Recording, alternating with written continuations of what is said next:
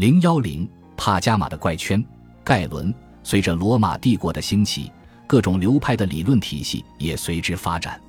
到公元两世纪中叶，任何开始接受医学教育的年轻人都面临着一系列令人眼花缭乱的学说：多元化的希腊哲学、斯多葛主义、新柏拉图主义、毕达哥拉斯派、逍遥学派、伊壁鸠鲁派，启迪了多种医学学派的发展，如教条学派、方法论派、经验学派、气体学派和折中学派。这些学派为了巩固各自的地位而制定的愈加错综复杂的论述，加剧了学派之间的内部斗争和公开的争论。一位富有逻辑的思考者此时登场，他在各个流派中取其精华，并引领医学重回直接观察的方法之路。这便是盖伦所扮演的角色。在本书成型之前，我听到了有关盖伦对医学史贡献的最好概括。来源于一位同事的随口之言，他说：“盖伦真正开启了这一切，不是吗？”盖伦向世界展示了疾病的解剖学概念及相应的知识体系，阐明了对身体结构的精细认知才是了解一切疾病的前提。医学科学上的所有进步都是基于对人体结构日渐清晰的认知，以及健康和疾病状态下身体各部分的功能和运作方式。这一认识也持续到今日。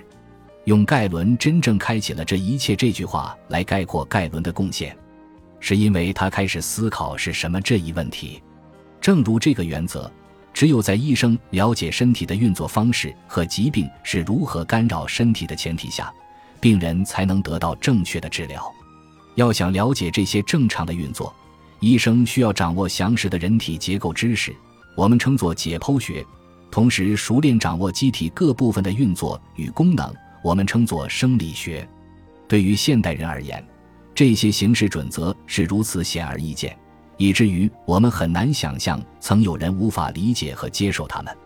正如血液循环、心脏的泵血运动，以及我们在用大脑思考这些事实，他们看起来是如此一目了然，以至于我们无法想象那种无知的时代。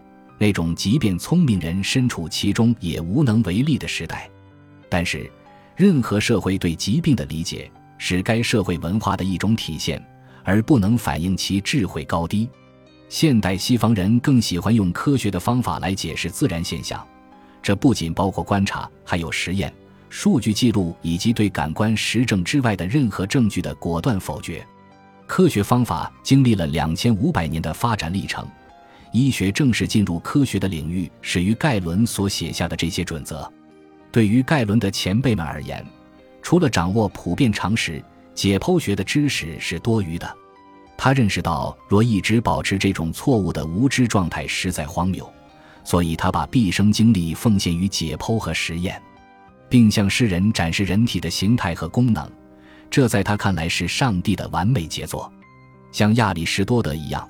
他信仰大自然不会创造无用的东西，他想要证明每一个结构都有特定的功能，而这种功能正是结构存在的原因。因此，在他的所有著作中最著名的是《论身体各部分的功能》。用这本书里的话说，神英明的选择为他所创造的万物带来幸福，彰显其仁慈。盖伦对解剖学和生理学方面的研究，为我们对人体及其致病机制的新认识指明了方向。或许他比希波克拉底更有资格被称为医学之父。在小亚细亚的最西北角，从爱琴海向内陆延伸十五英里，沿着凯库斯河翠绿的山谷，坐落着一座蓬勃发展的城市帕加马，一座由希腊文化和罗马法律组成的熙熙攘攘的小社群。早些时候，帕加马图书馆的藏书甚至可以与亚历山大图书馆相匹敌，以至于托勒密王朝的某位成员曾试图通过禁止缩草纸的出口来阻碍它的发展。由于缺乏缩草纸，帕加马的学者们将目光转向了兽皮，这种兽皮被称为帕加马纸。我们现在所说的羊皮纸就是从这里衍生而来的。尽管羊皮纸不如缩草纸适合用于卷轴，但人们发现。它更适合做成抄本或书籍，这最终促进了书籍形式的发展。所以可以说，帕加马诞生了羊皮纸书籍和公元一百三十年出生的盖伦，而现在他已成为土耳其小镇贝尔加马的一片残骸。帕加马本身是希腊化社会的一个很好的典型，不过那时整个罗马世界亦是如此。对于学者和有文化的人来说，熟练掌握希腊语言、文学和哲学是必不可少的。出于务实的原因，所有的科学著作都习惯于用希腊语写就。当时所有的科学都建立在希腊思想的基础上，整个罗马都被希腊文化的优势所笼罩。这一点是盖伦一生都在肯定的。随后几年，他以一贯的直率写道：“那么你会忽视希腊语吗？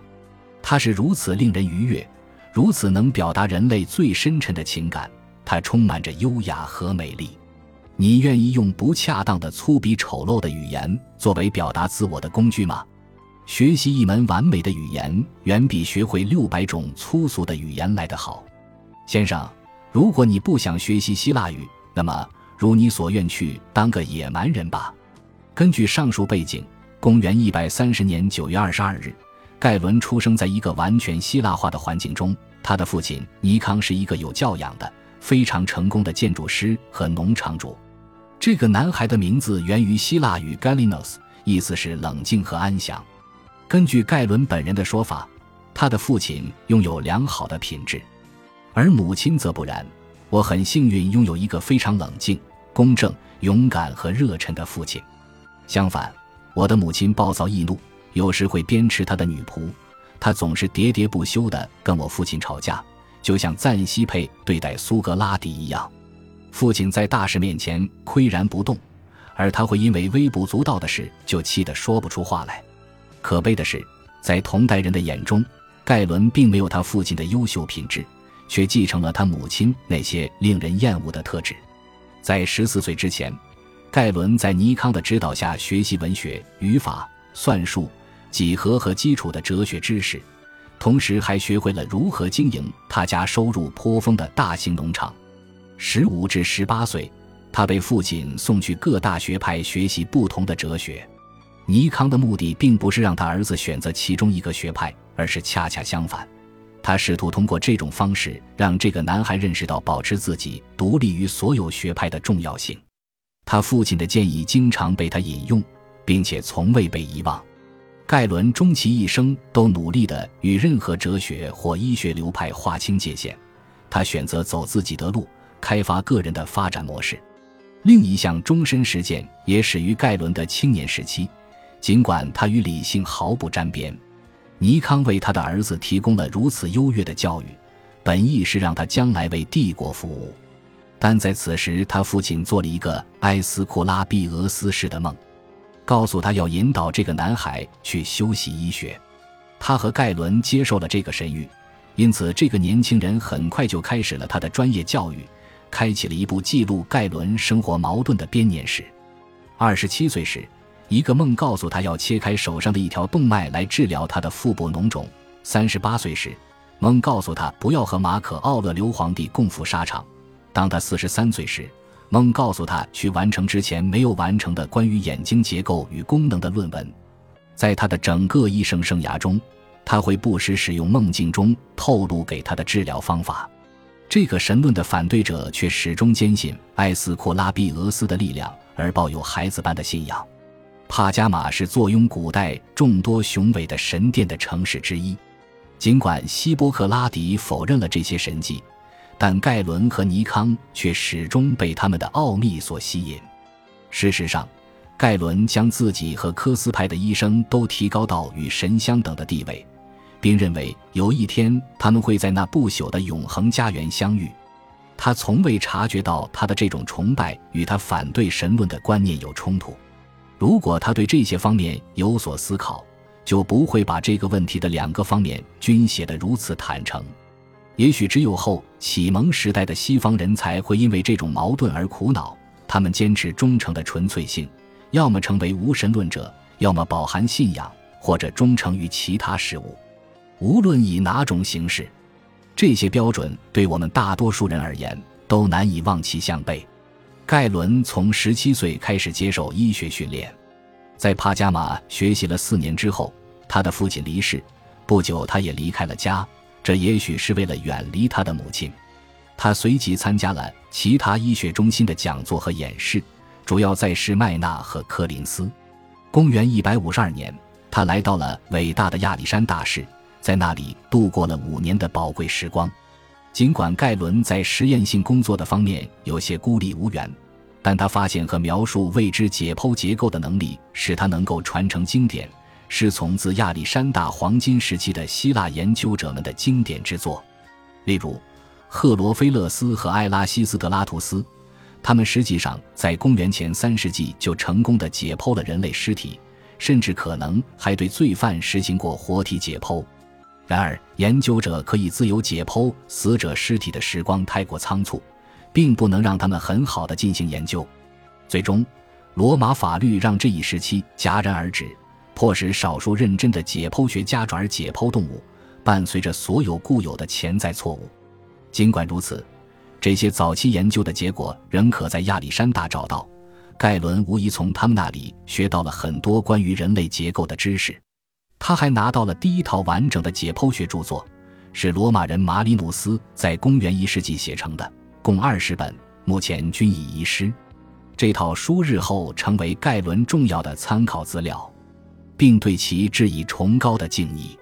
盖伦在帕加马完成第一阶段修习后，他已等同于我们现在的研究生。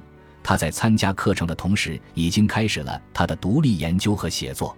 他曾与同时代的一些顶尖医生合作，并受益于当时最好的医学教育，不仅学习了当时鲜为人知的解剖学和生理学知识，而且成为希波克拉底医学遗产的理论和实践专家。